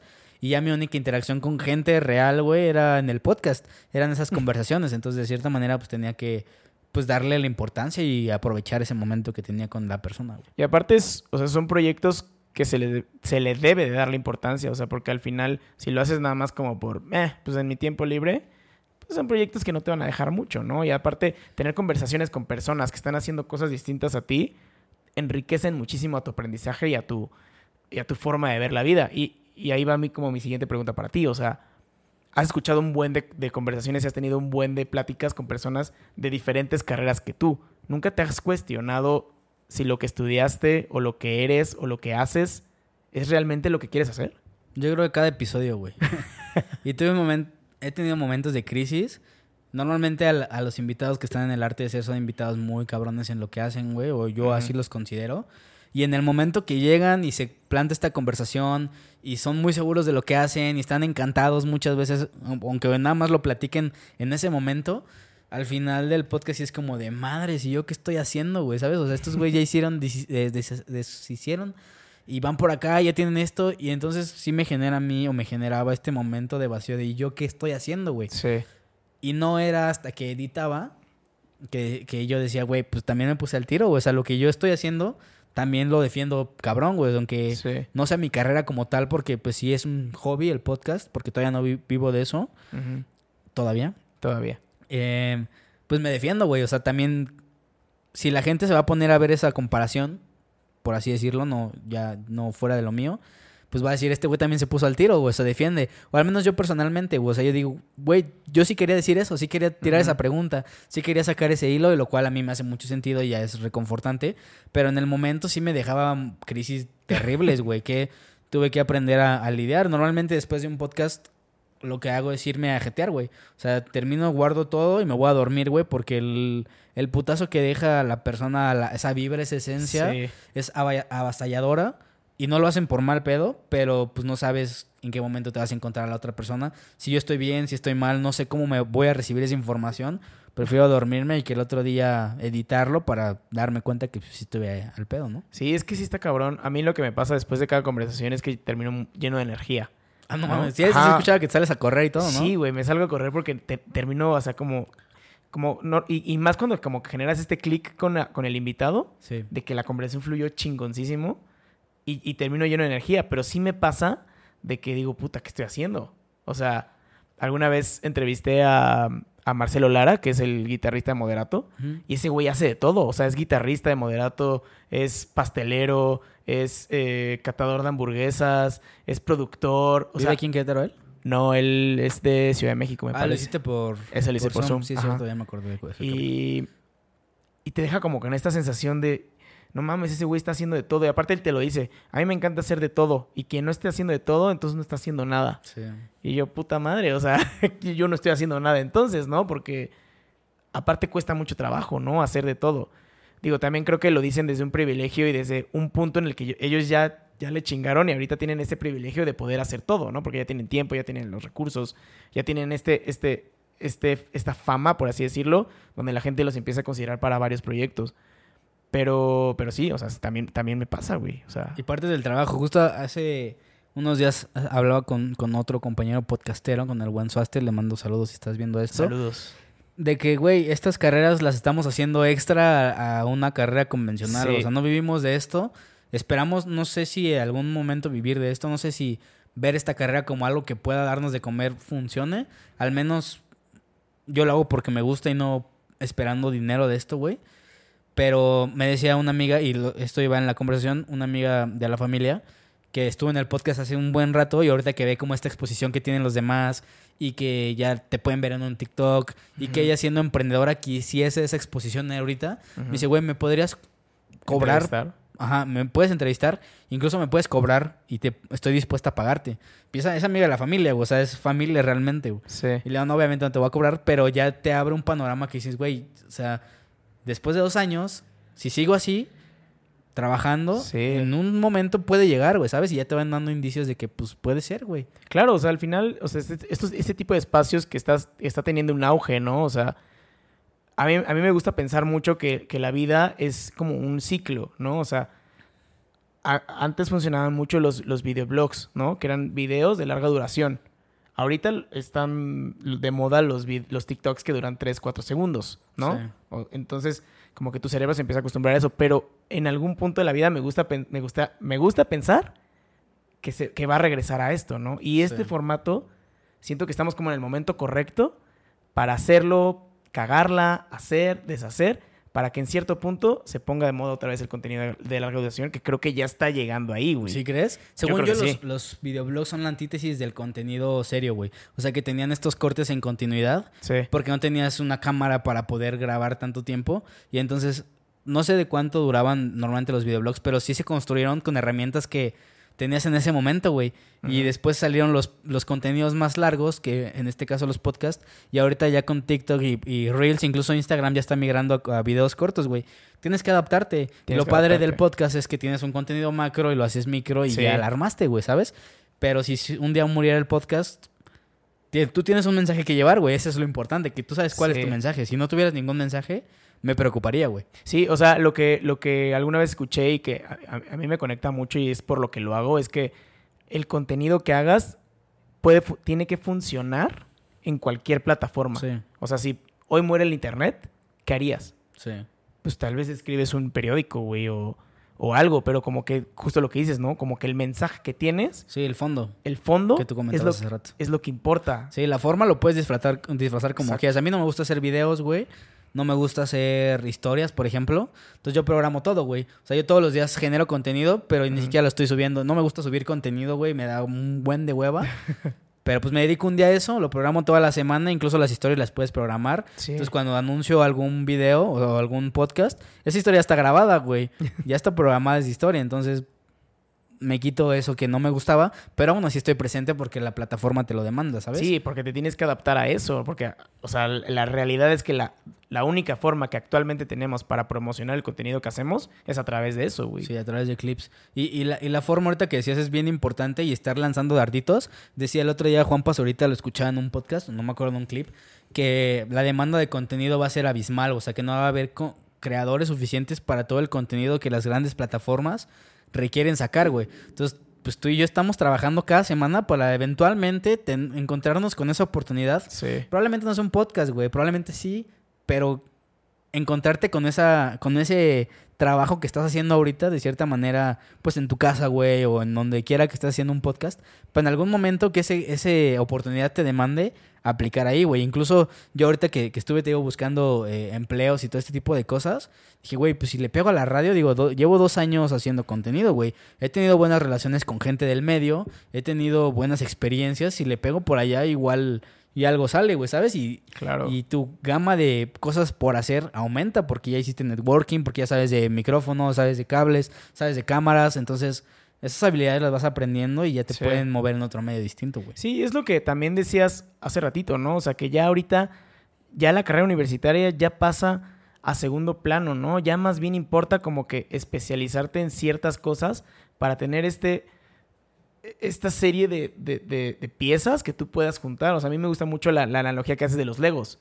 O sea, de que ya la carrera universitaria ya es un, es un paquete de Legos que tú puedes armar como, como tú quieras, pero justamente esas piezas se van componiendo de estos cursos, de estos diplomados, de estas experiencias de networking que se van haciendo la figura que tú quieras hacer. Sí, y la habilidad que tienes para poner esas piezas en el lugar que a ti te nazca o te vibre y que sepas que esa construcción que vas a hacer es diferente a la de Diego, diferente a la de cualquier otra persona que incluso tenga las mismas condiciones materiales que tú, pero no es igual que tú, güey. Sí, exacto. Saber distinguir eso es bien importante también. Sí, es muy importante. Em, sí, o sea, está, está, está, es muy bueno el, esta parte del fondo y, cualquiera que esté haciendo contenido debería de fijarse más en el fondo que en, el, que en, las plataformas o en los medios en los cuales los está em, promocionando ahorita que hablabas de TikTok y de, y de este contenido macro que yo, yo, yo, yo concuerdo totalmente, ¿no? O sea, somos afortunados de tener este contenido de una hora que podemos clipear en un chingo de clips. Bueno, no un chingo porque también lleva su, su proceso de escoger qué clips sí, qué clip Es difícil, para mí es bien Está más difícil eso, güey. Sí, a mí también me, me, cuesta un buen de trabajo. Como tú también, porque has tenido ya algunos clips virales, ¿no? O sea, ¿cómo, cómo has lidiado con ese feedback inmediato que tienes en esos TikToks, porque, o sea, la realidad es que la gente a veces es muy cruel, ¿no? O sea, hay gente que solamente ve el clip, pero no conoce el contexto detrás de ese clip, ¿no? Y, y empieza a comentar bajo esa, esa perspectiva. Pues fíjate que no, es diferente porque yo me considero, como dice Franco Escamilla, un alma vieja. Ajá. O sea, yo puedo borrar TikTok cuando. Más bien, yo borro TikTok cuando veo que un clip está pegando, güey. O sea, que tiene muchas interacciones. Porque no estoy acostumbrado a tener interacciones, güey. No estoy acostumbrado a que la gente me comente. Yo antes del podcast no subía nada, güey. O sea, subir fotos, yo creo que tenía como 3, 4 fotos en mi Instagram. O sea, nunca me he acostumbrado a esto, güey. Entonces no estoy acostumbrado a la interacción y no estoy interesado tampoco, güey. ¿Sabes? digo, pues borro la plataforma, güey. Al final de cuentas se vuelve como una adicción y es dopamina que estar viendo notificaciones de que ah, la gente lo está viendo y cuando cuando baja ese ese pues ese cómo llamarlo, ese hype de ese clip, por ejemplo, de un clip o de algo que esté pegando, se siente bien feo, güey, porque dices, no mames, yo quería interacciones, güey, o sea, ¿dónde están los likes? ¿Dónde están los comentarios? Pero también el entender que es una curva, hace poquito escuchaba eso, güey, que si tú quieres empezar como creador, güey, y no estás consciente de que es una curva que ni siquiera tú puedes establecer, güey. Es una curva que el algoritmo te avienta y luego te, te eh, ¿cómo se dice cuando te banean? Te Sí, pues te esconde un poco de las plataformas, a todos les pasa, te gustea. Si no entiendes que ese proceso es así, no lo hagas, güey. O sea, no, no vas a poder con esta brecha cuando te hunda el, el, algoritmo, güey. Porque al final de cuentas, no lo va a determinar tu buen contenido o tu mal contenido. Es alguien que está metiendo ahí una mano que no puedes controlar tú, güey. Entonces, si sabes que es una curva y que en esa curva diseñas algo para sostenerte, ya la armaste, güey. Entonces es lo que yo he estado trabajando en eso, güey, en diseñar qué voy a hacer cuando la curva venga hacia abajo y no decir, ay, güey, ya nadie quiere ver mi contenido, ya, madre, ¿para ¿no? qué sigo haciendo podcast, sabes? Ajá. Que es al, al contrario. Y lo que he estado haciendo es, le doy un upgrade a- al equipo, al set. Ahorita tuve como esa brecha hacia abajo y empecé a, a decorar un poquito el estudio, güey, hacerlo un poquito, le puse plantitas. Lo cual dices, güey, pues esto ya quiero volver a grabar, güey, ¿sabes? Porque te da ese hype Sí. que, no, que no tenías, güey. Pero justamente también es, eh, o sea, y, y volvemos a lo del fondo, ¿no? O sea, es entender que, es, es entender por qué estás haciendo lo que estás haciendo. Y si tienes estos, estos bajones en el, algori- en el algoritmo, es pues X, porque pues a mí me llena algo más que eso, ¿no? Y, y es, es entender que, que no vas a ser TikToker, Sí. sino vas, tienes una mentalidad y una filosofía que quieres que trascienda a través de TikTok. Sí, O sea, es una, una, una herramienta, ¿no? Sí, entender lo que estás haciendo, güey. Al final de cuentas también luego veía podcasts de otras personas que pegaban bien cabrón y se iban a las nubes en views y en, en invitados. Y es otra vez ese golpe de realidad de que, güey, yo no hago eso, güey. O sea, yo no tengo talento para platicar así de cualquier cosa con otros güeyes. Pues yo me enfoco a carreras, güey. Voy a seguir segmentado en este nicho y algún momento va a pegar algo. Y si no, pues no hay pedo. Ya hice yo lo que quería, que era estarme ahí, güey, y no experimentar en cosas que, pues, güey, ni siquiera me interesan, güey, ¿sabes? No, y, y yo creo que lo que va a pegar y lo, lo que está pegando y lo que va a seguir pegando es el nicho. Sí. O sea, güey, hay güeyes que hacen contenido de tenis Nike. O sea, uno pensaría, dice, ¿quién, quién consumiría un, un producto o, o un contenido tan específico? Pero sí hay, y hay un chingo, sí. ¿no? Sí, y yo me he dado cuenta de eso, güey. Me he dado cuenta que los, los de software, por ejemplo, son muy intensos para TikTok, güey. O sea, si tú sacas un contenido hablando de algo de software, de programación y esto, luego lo va a servir algo, güey, porque la gente está anichada en esa plataforma, güey. Porque son güeyes que trabajan en home office, que tienen tiempo para estar en las plataformas, güey, ¿sabes? O sea, es gente potencial de eso. Me he dado cuenta mucho de los nichos hacia donde va enfocado. Y al final de cuentas, pues hablo de todas las carreras, güey. Le puedo hablar a todos los nichos de cierta manera. Pero pues también intento como segmentarlo un poco, güey. De que, güey, esto de abogados, en los clips quiero hablar específicamente de esto para que el abogado se sienta, pues, perteneciente a este, a este debate, güey, que estamos Sí. hablando, ¿no? Sí, es, es justamente eso. O sea, como que tener tu nicho, pero también hacer parte, o sea, como que abrirle la puerta a cualquiera que pueda Sí. como entrar a la conversación. Exacto. ¿No? Y, y es todo un arte, güey. O sea, no, Y, no y es de hecho, pero- otra de las preguntas es, ¿qué decía la gente alrededor de ti, güey? Porque tú ve- te sientas en una mesa con universitarios y, ah, pinche abogado, y le tiras, güey. O recibes esa madreada de, ah, pinche abogado.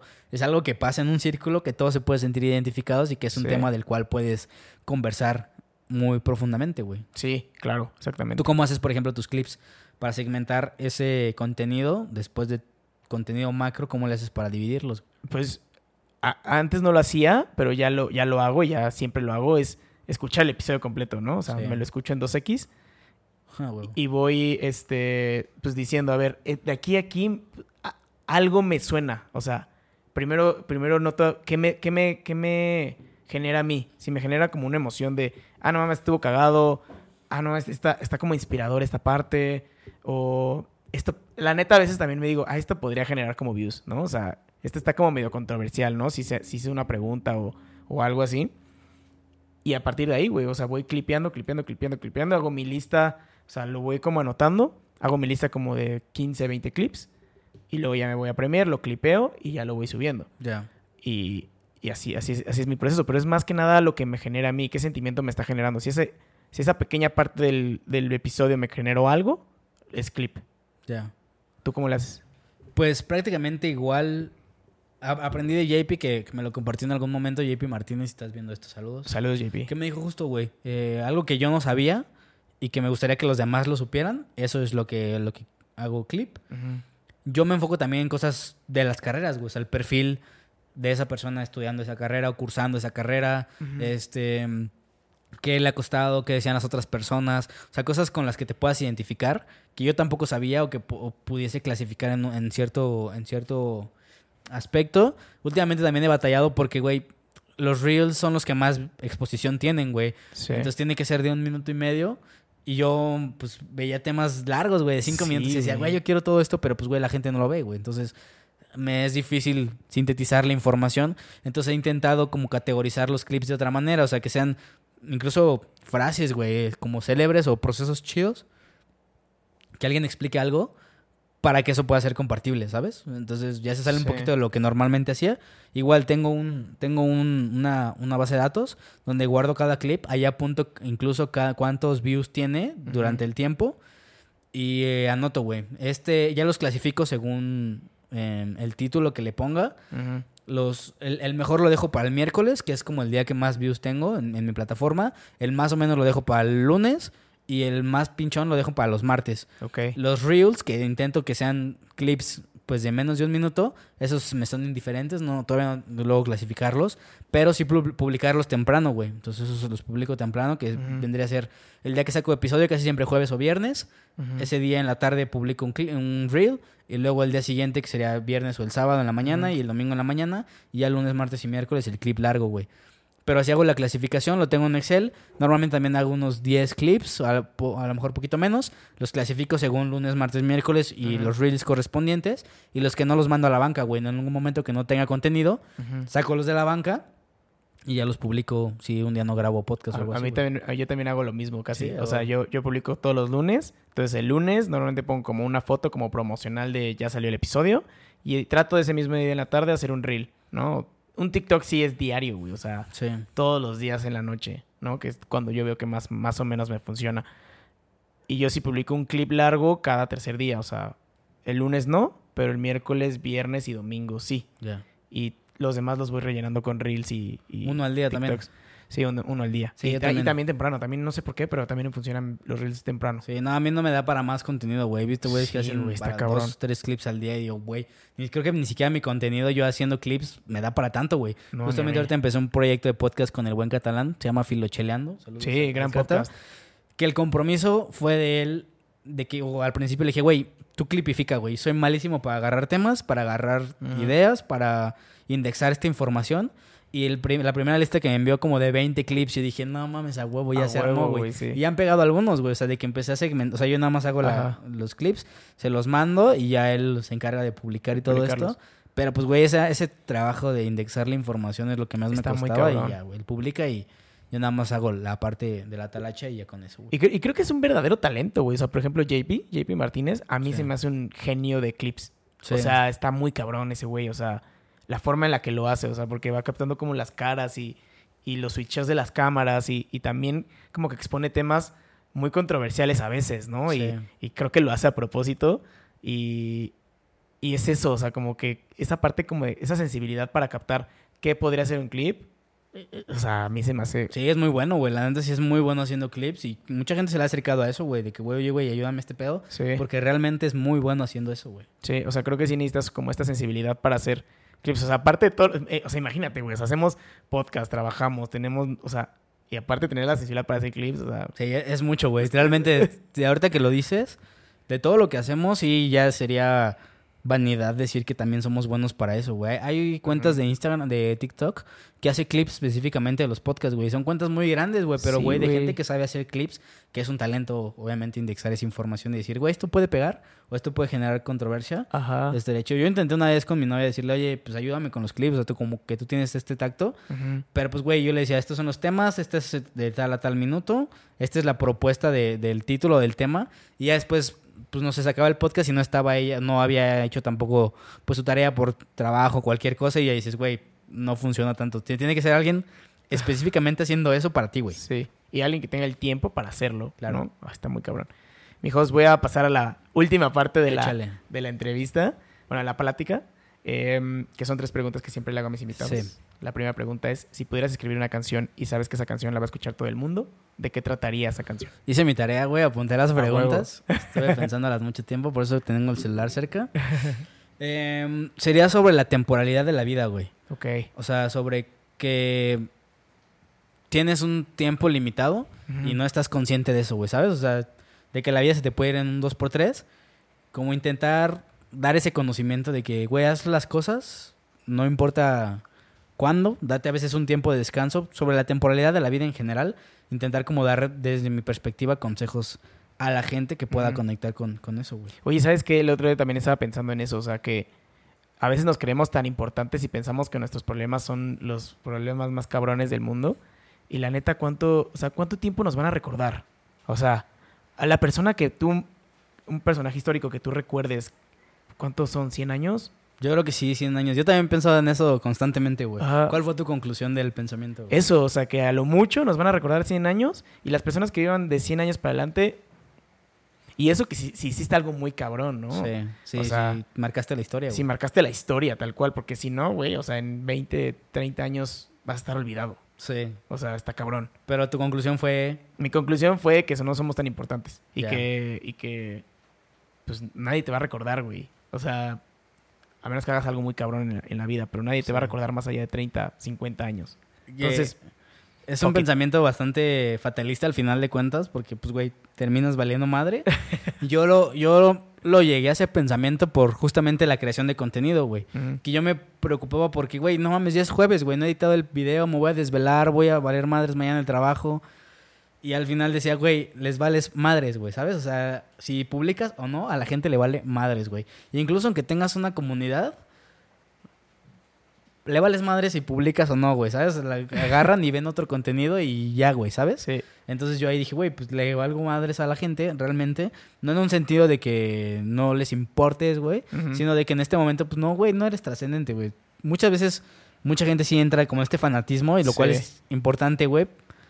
Pero normalmente no le importa a la gente. O sea, a la gente Sí. le vale verga, ¿sabes? El, el otro día estaba viendo un clip de Dementes, que es un podcast que a mí, o sea, neta lo tengo como de referencia. Se ve muy demente tu podcast. y sí, me encanta, güey, me encanta Dementes. A mí también me gusta, güey. Por eso este podcast también me gusta un chingo, güey. Porque siento que es muy esa línea, güey. Sí, como esta línea como inspiracional de historias y de como sacar como tips. Y era un clip de, de Sofía Niño de Rivera que decía justo eso. O sea, a la gente le vales madres. Hazlo. Sí. O sea, muchas veces nos ponemos esta barrera de ¿y qué van a decir? Y estamos como pensando, no mames, si, si hago esto, me van a criticar. O no mames, si hago esto, van a decir no sé qué de mí. Güey, la gente le vale madres, la gente está en sus pedos. O sea, cada quien tiene sus pedos, entonces, Sí, a veces también pecamos de soberbia de, de creer que somos el centro del mundo. sí. Hace poquito la NASA también publicaba fotos de, de lo grande que es la Está galaxia. cabrón, Y güey. dices, güey, ¿qué somos realmente? O sea, ¿qué impacto tenemos en la gente? ¿Qué trascendencia tenemos en este mundo? Yo creo que nada, güey. O sea, realmente no afecta nada a lo que hagamos o, o no. En forma individual, en lo colectivo probablemente sí. Sí, eso Pues sí. tengamos un impacto. Al final de cuentas se va a recordar a los niños héroes. Y, güey, ¿de cuántos te acuerdas realmente nombres puntuales, güey? ¿Te acuerdas Sí, de dos o tres, güey? ¿Sabes? Exacto. ¿Te acuerdas del grupo, güey? Pertenecer a un grupo puede ser importante. Igual vale madres al final de cuentas. Y sí, justo, güey. Yo justo creo que lo escuchaba también en tu podcast, eso que decías de Sofía Niña de Rivera. Que también fue cuando dije, ya, güey. O sea, le vale madres a la gente si publicas o no, güey. Sí, güey, justamente. O sea, le damos mucha importancia a lo que la gente tenga que decir. Tengo un tatuaje aquí, no sé si se va a alcanzar a ver. Que es, dice 115946. Haz de cuenta que Carl Sagan, que es, es un astrólogo, siempre, siempre me confundo entre astrónomo y astrólogo. Creo que es astrónomo, ¿no? El de la ciencia. Astrólogo es como de los signos de zodiacales y así. ¿no? Astrónomo. Eh, muy, muy, muy cool, o sea, como que él, él- ah, No sé si has visto un video que se llama A Pale Blue Dot. No. Búscalo en YouTube. Se llama Pale, A Pale, como de pálido, Blue Dot.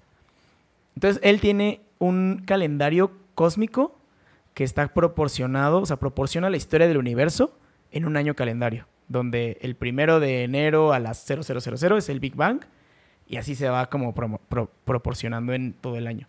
Entonces, él dice que los humanos nacieron, o el primer humano salió el 31 de diciembre a las 11.59 con 46 segundos. No mames. O, O, sea, sea, somos en proporción a en la historia del proporción a la universo. historia del universo, somos menos de 14 segundos, güey. Sí. Entonces, es, es justamente eso, como que el reminder de decir, no somos tan importantes, güey. O sea, Sí. somos una ¿Has pizca leído de el libro de Sapiens? Sí, me encanta. Así empieza, güey. O sea, diciéndote cuándo ah, pues es, de, empezaron. de- de hecho, de ahí lo saqué del libro Sí. Sapiens. También hay una serie, ¿cómo se llama, güey? La estaba viendo el otro día. Creo que es la de Love Rabbits and Dead, Love Dead and Rabbits, algo así. ah, la de Netflix. Robots. Robots. Love, Death and Robots o algo, Algo así. así, güey. Sí, sí, sí. Hay un capítulo en el que, digo, no, no sé si es spoiler o no, me vale madres. pero a mí me gustó mucho, güey, me llamó mucho la atención. Unos güeyes se mudan a un departamento y están, pues, ahí instalándose, abren el refri y en el congelador sale como un mini mamut, güey. Ok. O sea, agarra hielos, los pone en un vaso y ve como un mini mamut y como, ¿qué pedo? Entonces abren el, el congelador, güey, empiezan a quitar las escarchas de estos refris viejos que, que tenían las abuelitas. y empiezan a escarchar y había como una civilización con mamuts y dinosaurios No y la madre, güey. De repente lo cierran, lo abren y empieza a, a migrar como a la Edad Media, güey, y así, pero en cuestión de nada, güey, de, de segundos. Y después los, los cierran, interactúan otra cosa y ya está creciendo en la parte de revolución industri- industrial y la chingada. Después futurista, empiezan en guerra, se acaba todo a la verga, los güeyes se van a dormir. O sea, de que ya literal explotó todo y ya, Ajá. o sea, de que estaban en guerra y valió madres. Se van a dormir, regresan y empezó otra vez la civilización a, a formarse, güey, ¿sabes? Ajá. Y me llama la atención cómo ese ciclo, pues sucede tan, tan micro y que Sí. incluso, pues dije, güey, ¿qué tal que hay alguien observándonos así, güey? Porque hay un momento en los que esos güeyes y, y- y se dirigen a los a la pareja que se está asomando y que esos güeyes. ¿qué pedo? ¿Por qué nos ven? Nada, nada de estar locos, un pedo así No les dice, güey. Pero yo también digo, güey, no mames, esto es tan tanto tiempo, pero a nivel cósmico y a nivel Sí. Tan grande no somos nada y el ciclo va a seguir, güey, ¿sabes? Estés o no estés, Exacto, güey. exacto, güey. Y justamente, digo, igual me voy a meter a temas con- controversiales, pero este, este hecho de que Dios creó la tierra en siete días, no son siete días literales. O sea, es, lo que te decía, ¿no? Si pro- proporcionamos la historia del universo en un calendario, en un año calendario normal, Sí. pues siete días igual representan millones de años, Sí, ¿no? cabrón. Pero pues lo tomamos literal y, y bueno, pasa lo Y hay que tenga que pasar. confusiones. Hay confusiones. La segunda pregunta, amigos, es ¿qué recursos, eh, ya sean libros, podcasts, eh, artículos, lo que se te ocurra, te mantienen inspirado? Pues yo soy mucho de podcast. Realmente leer casi no, no soy muy bueno leyendo, güey. La neta me, me aburro y casi ocupo la lectura para dormir literal, güey. O sea, me pongo a leer dos, tres paginitas y a dormir. Eh, contenidos me gustan mucho lo emergente, güey. O sea, lo local, sobre todo ahorita estoy consumiendo mucho contenido local. Siento que hay mucho talento, güey. Sí. Siento que hay que despuntar también el talento queretano que hay ahorita. Hay un chingo de podcasts, güey. Cada vez me encuentro más podcasts que digo, órale, güey. Cuando encontré el tuyo fue como de, a la madre, güey. Se tiene un chingo de capítulos eh, que tenías este segmento de, de ah, gente que, que estaba en la música. Y dije, no mames, está fascinante, güey. Sobre todo porque yo nunca he tenido un músico en el, en el podcast, güey. Y encontrar en todos tus capítulos esa línea, dije, órale. Y las historias estaban muy chidas aparte, güey. Sí. Eh, ¿Qué más, güey? Pues en general contenido son como lo que me mantiene refrescante. ¿Cuáles, ¿Cuáles son tus, tus creadores cretanos como un top 5? Pon tú. Pues de podcast escucho uno que se llama Tiquitaca, que es sobre Ok. deportes, con el buen Jos Sierra y Dani Uriega. Saludos también para ellos. Saludos. Escucho obviamente el de JP Martínez, escucho el tuyo, el de Juan Pablo Suaste, que estuvo en un tiempo en pausa. Ya lo está retomando, ¿no? Estoy Ya lo va, lo va a retomar. Ya, pues de hecho grabamos el, el nuevo capítulo de su cuarta Sí. temporada, creo que es. También va a estar de invitado pronto. ¿Sí? Acá, sí. Saludos, vas a estar acá, hermano. Eh, ¿Qué otro podcast hay queretanos? Hay uno de Sofía Guillemín, también es muy bueno. Digo, ella creo que vive en otro lado, pero es queretana. Ujú. Ese funciona también. Hay un podcast que se llama Contrastes, del buen Enrique, también lo escucho seguido. Pues en TikTok sigo a todas las cuentas de, de Tragonauta, de Sara Narváez, para ver dónde ir, dónde no. Sigo la cuenta de Mitch Arias con, con Cultura, con Cultura, perdón. Cultura. Entonces esos son los contenidos que, que escucho, que me mantienen refrescante el ver podcast de otras personas. También dices, güey, pues yo puedo implementar esto y te Sí. vuelve como el upgrade a algo más cercano a tu realidad, güey. O sea, si ves La Cotorriza, güey, el de Roberto Martínez, pues dices, güey, eso está muy lejano a, Sí, a mi realidad, güey, ¿sabes? Lo que quiere implementar de allá está muy lejano a lo que yo realmente tengo, güey, ¿sabes? Y ver aquí contenidos que también están emergiendo, pues puedes sacar muchas cosas más, más valiosas, güey. Y además, ¿sabes qué? Como que esta cercanía te permite mucho estas colaboraciones. Sí, ¿no? claro, güey. Y creo que las, colaboraciones son las que, lo que te hacen crecer como tal, o sea, a cualquier Y contenido. tirar buen pedo, güey. Por ejemplo, Sí. cuando, cuando vino JP, güey, pues le pregunté cosas muy chidas, hablamos muy cabrón, con Suasti también. O sea, con los podcasteros que hemos estado interactuando, es gente muy chida también. Sí. Este Dani Uriega, ese güey, no mames, ha crecido cabrón estos últimos tiempos. Estuvo con el escorpión, tiene un capítulo con el escorpión. Órale. Con Johnny, con- ¿cómo se llama este güey? Em, un güey de Fox Sport, de ESPN. También bastante, bastante grande, con Mario Simay. Y es un güey Órale. extraordinariamente buen pedo, güey, ¿sabes? Y interactuar con esas personas siempre te deja cosas muy, muy cabronas. Sí, justo como que saber que vienen, o sea, están más o menos en tu mismo contexto, te inspira muchísimo a Sí. decir, pues si ese güey pudo, yo también, ¿no? Sí, más local y es algo que puedes acceder más fácil, Sí, güey. justo. ¿Qué le enseñarías a los, a los extraterrestres cuando vengan a visitarnos? Esa fue la más difícil, güey. Escuché de todos tus invitados, obvio, güey. De ahí intenté sacar lo más importante. Pero lo que yo creo que, que haría es este, enseñarles a hablar o enseñarles a, a traducir algún idioma, porque de ahí pues el poder de las palabras puede cambiar tu vida, o sea, saber que ese güey te pueda transmitir cómo aprenden ellos, cómo es su tecnología, cómo es su vida allá, y tú ya rompiendo esta barrera del lenguaje, pues enseñarle la música, güey, que mucha gente dice de la música, enseñarle cómo nos comunicamos también nosotros, cómo son las experiencias humanas. Este, yo creo que sería lo que, lo que les enseñaría, les enseñaría a comunicarse con nosotros.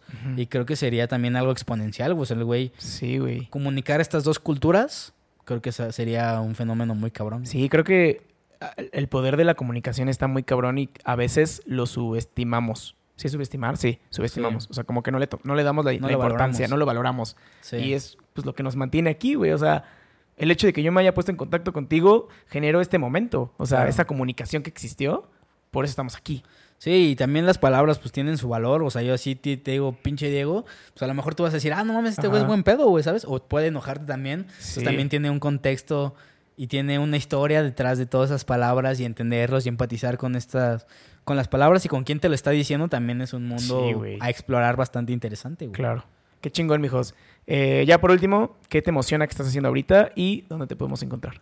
Me emociona una nueva, una nueva chamba que empecé, ya Ajá. muy enfocada a mi carrera, lo cual me emociona un chingo, bastante. Eh, digo, estamos grabando en qué? ¿Que estamos? ¿Agosto? Pues agosto 16. Agosto 16, mañana cumples dos Mañana, años con tu mañana podcast. cumplo dos años, güey. Qué locura. Güey. Gracias. Me emociona esa- ese trabajo y genuinamente pues el proyecto, güey. Al final de cuentas creo que siempre hay nuevos invitados que voy conociendo a raíz de pues, hacer contenido y que me voy encontrando por ahí también me emociona mucho. El seguir haciendo contenido, encontrar, te digo, gente local que también hace cosas así, güey. Me emociona bastante poder estar en contacto con eso. Y pues nada, güey, seguir creciendo y aprendiendo ahorita en esta etapa, disfrutarla. Eso me, me mantiene vivo y, y emocionado, cabrón. Qué chingón. ¿Y ya dónde te podemos encontrar en redes sociales? En Instagram estoy como j.chavezg. Ujú. En TikTok creo que es jchavezg1. Ok. Y encuentran el podcast, eh, nada más pongan en YouTube El Arte de Ser. Y ahí va a salir todo. Es el canal de Disrupción. También sigan a Disrupción MX para los cursos vocacionales. Si conocen a alguien que no sabe qué estudiar, luego lo mándenlo para acá. Y qué más, en Spotify encuentran el podcast, en Apple Podcast, en Google Podcast Todos lados. y en todas las plataformas de podcast que hay. Ahí lo pueden encontrar, ver o escuchar y comentar que vienen del podcast Iridicentes. Qué chingón. Le vamos a dejar todo esto en las notas del episodio para que vayan directo a Luego tus- me enseñas cómo haces tus notas, güey, porque vienen los links directos y Sí, está cabrón. Lo, lo- lo acabo de aprender, ¿eh? O sea, no tiene... Ha de tener como unos 10 episodios que lo aprendí. Ya. Pero te, te- te- te- enseño cómo, cómo le hice. Y pues nada, mijos. Muchas gracias por, por venir, por platicar. Estuvo muy chingona la plática. Espero que te la hayas pasado muy bien. Y pues nos vemos el siguiente lunes.